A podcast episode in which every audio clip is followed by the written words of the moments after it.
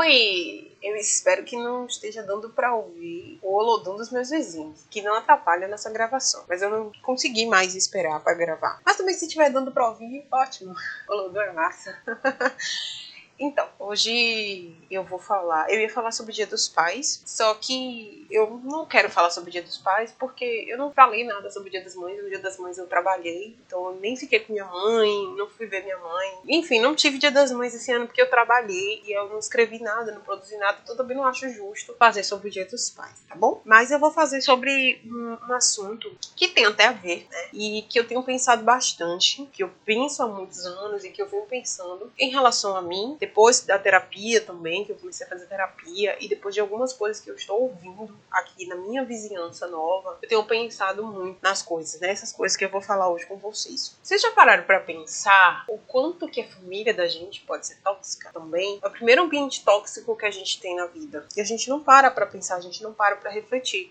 Na verdade, a gente a gente passa, a gente fica muito anestesiada, a gente fica anestesiada e passa incólume, mas não tanto, porque aquilo fica marcado na gente. E o que, que acontece? A gente acaba repetindo, reproduzindo quando a gente tem nossos filhos, a nossa família, enfim. A gente acaba reproduzindo toxicidade porque a gente não para para analisar e não para para refletir. Às vezes, os próprios pais são os causadores de alguns comportamentos dos filhos ainda na infância. Por que, que eu digo isso? Porque os pais não dão exemplo. Os pais, ainda, em pleno século XXI, vão pelo, pelo aquele lema, né? Faça o que eu digo, não faça o que eu faço.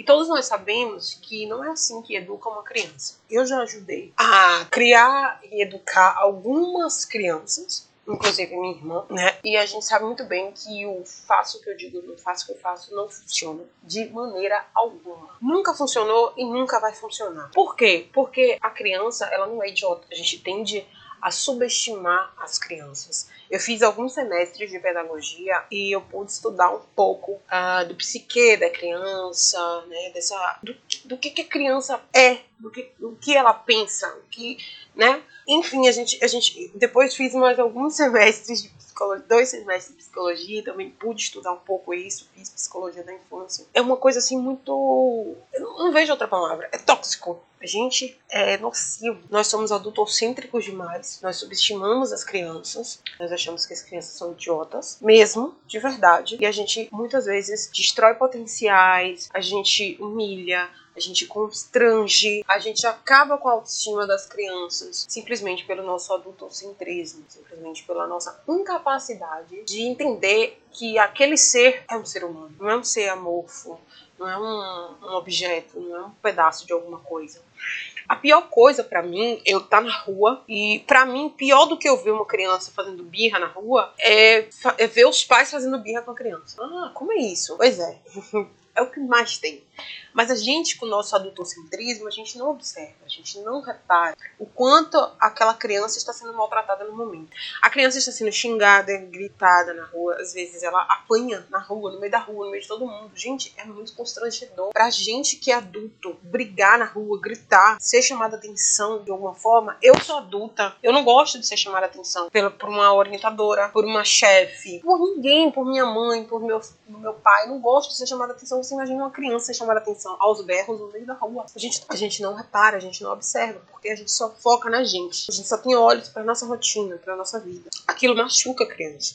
E aquilo vai acumulando, aquilo vai ficando reservado no inconsciente da criança, no psique da criança, né? Eu sei disso por mim, porque eu me sentia extremamente constrangida quando minha mãe reclamava comigo na rua e eu já me retraía, né? Então da próxima, da vez seguinte, eu já evitava às vezes fazer uma coisa simples. Eu ficava muito reprimida porque eu tinha medo de passar por aquilo de novo, de, de as pessoas verem que eu estava sendo chamada atenção. Isso é horrível, não façam isso na rua com as crianças, é horrível, sabe? E aí, tendo esse indo por esse por essa linha de raciocínio, eu entro no que eu tenho ouvido aqui. Eu tenho quatro meses morando nessa casa atualmente. Né? Aqui, mais acima, tem uma casa que tem uma mãe uma criança. Eu não sei, não conheço pessoalmente, se só escuto. Sei onde moram, mas eu não, não atribuo nome, os nomes das pessoas.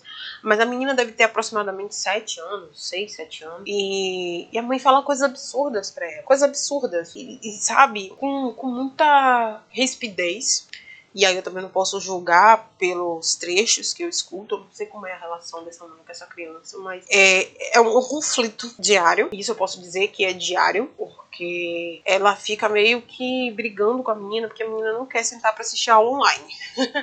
Agora, eu não tenho paciência, estrutura emocional, às vezes, para assistir aula online. Às vezes eu ponho a aula lá e vou fazer outras coisas. Você imagina uma criança de 6, 7 anos ficar sentada na frente de um computador, de um celular ou de um tablet, que seja, para assistir uma aula. E ainda ficar sendo gritada pela mãe e humilhada e ouvindo várias coisas que os pais pagam escola e que ela tem obrigação de assistir. Tipo, a criança não tem obrigação, sabe? É... Entendam o que eu tô querendo dizer. Os pais decidiram ter um filho, eles decidiram fazer aquele investimento pra vida toda, eles decidiram pagar a escola particular. Se aquela criança, ela, ela tem o direito de estudar, não é uma obrigação. A obrigação a gente tem de trabalhar para sustentar aquela criança. Mas aquela criança ela não tem, ela não tem que sustentar ninguém, ela não tem que dar um retorno pra gente. Ela tem que estudar porque aquilo é bom para ela. Não é porque ela tem que dar um retorno para o adulto que está investindo nela, sabe?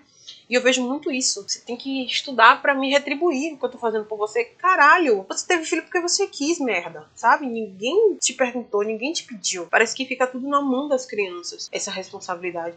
E, no entanto, você observa que são pais que não gostam de estudar.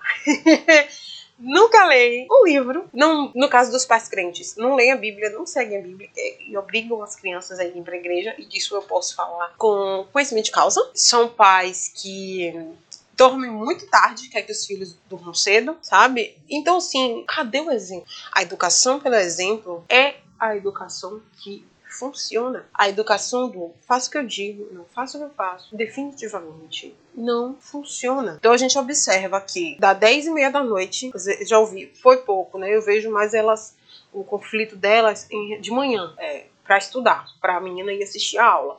Então, mas eu já escutei, tipo, 10 e meia da noite, ela gritando, mandando a menina ir dormir. Pô, mas ela tá acordada gritando 10 e meia da noite. Se a família toda estivesse preparada para dormir 10 e meia da noite, eu garanto a vocês que a criança ia dormir 10 e meia da noite. Vocês entendem o que eu tô dizendo? Isso me machuca, isso me magoa. Eu lembro muito da minha infância e das marcas que isso causou em mim até hoje. Eu tenho 32 anos. E eu me sinto indignada quando eu vejo coisas parecidas com as coisas que eu passei, porque eu, eu tenho uma sensação, eu, eu volto a ter a mesma sensação que eu tinha na época. Então isso é muito forte, é muito forte mesmo. É preciso que haja uma mudança dos pais, na mentalidade dos pais. Que eu faço o que eu digo, não faço o que eu faço. Nunca funcionou vou repetir e nunca vai funcionar, exemplo, é melhor. Você não precisa gritar com a criança, você não precisa constranger a criança no meio da rua, não precisa bater, não precisa fazer nada, apenas dê um exemplo. Você quer que a criança estude? Estude. Você quer que a criança assista uma aula online? Assista uma aula online. No YouTube é o que mais tem. Faça com prazer, faça as coisas com prazer. Vocês a gente não tem prazer, tem adulto que só faz beber. As únicas coisas que os filhos veem os, os pais fazendo é, é, farra, é se divertir, mas não estuda com prazer, não faz as coisas, as tarefas domésticas com prazer, nada, não faz as coisas, não vive uma vida legal. Como é que o menino vai gostar daquilo, gente? Não tem como. Então, assim, eu sou muito assim. Eu não, não, não tive filhos, não sei se eu vou ter. Não sei se eu quero ter, porque eu penso também que a gente, quando não tem filho, é muito fácil falar. Eu tenho essa mentalidade também. Eu tenho essa, essa consciência. Mas quando a gente tem um filho, é diferente. E então, eu não sei se eu quero ter filhos, mas eu, eu, eu, eu sou muito adepta disso, sabe? Quer que o menino estude? Estuda. Você também? Estuda junto com ele. Faz o menino achar interessante aquilo. Às vezes fica só a cargo dos professores da escola fazer a aula ser interessante, fazer os conteúdos serem interessantes. Mas os pais também podem fazer. Desde antes da pandemia. E não fazem, porque eles relegam tudo pra escola. Eu tenho uma, uma visão muito nítida, muito clara na minha infância de um tio meu, marido de minha tia, já falecido, que a gente estava sentada, eu estava sentada na casa dele, na sala da casa dele, e ele sentado de pernas cruzadas, assim, muito absorvido, lendo um livro. Aquela imagem nunca vai sair da minha cabeça. Nunca. Eu disse nossa, ele tá tão. Eu nunca vejo meu tio quieto assim. Ele tá tão quieto, tão absorvido, tão não é possível, deve ter alguma coisa muito boa nesse livro. Eu, tinha, eu era criança, eu devia ter, sei lá, 10 anos, 11 anos. Eu era bem criança. Não era nem pré-adolescente, nada disso. Eu era criança mesmo. E aquilo nunca saiu da minha mente. Eu ficava assim, nossa, meu tio é tão ativo, mas ele tá sentado de pernas cruzadas há horas com esse raio desse livro na mão lendo. Deve ser muito bom isso aí. Deve ser fantástico. Mas quantas crianças né, a gente tem que ver os pais lendo um livro? né? Então, já pararam pra pensar nisso? Nem os pais que são crentes. Quantas vezes a gente vê nossos pais crentes sentados, absorvidos, concentrados, lendo a Bíblia com prazer? Quantas vezes a gente vê os nossos pais estudando, realmente, se dedicando. Meus pais não estudaram, meus pais não, minha mãe nunca gostou de estudar e ela fala, ela não tem vergonha nenhuma. Os trabalhos de ensino médio de minha mãe, ela fez ensino médio, eu, eu era adolescente ela concluiu. Os trabalhos dela quem fazia era eu. eu e minha irmã. Mas eles também nunca pegaram no nosso pé em relação a isso, porque eles também tiveram muita sorte. Tenho que admitir que meu pai e minha mãe tiveram muita sorte comigo e com minha irmã. Né? Eles nunca pegaram no nosso pé em relação a estudo, porque nunca precisaram. A gente sempre gostou muito de estudar. Fomos uma exceção, tá? Mas se fossem outras crianças, a maioria que tivessem nossos pais, provavelmente não iam gostar de estudar. Né? A gente também não teve exemplo dentro de casa, mas a gente teve exemplo fora. A gente, como eu disse, né? A gente teve tios, foram vários tios. Tem tios que são marcantes na minha vida até hoje, com essa questão da leitura, do estudo. E a gente também entrou na escola muito cedo, escolas muito boas, assim, de bairro, mais boas, e que a gente sempre teve um incentivo. Então a gente foi uma exceção realmente. Mas no geral, as crianças precisam de mais exemplo, não de constrangimento, não de palavras que vão ferir, humilhar e constranger. Pensem nisso. Bom dia, bom domingo, feliz dia dos pais para você.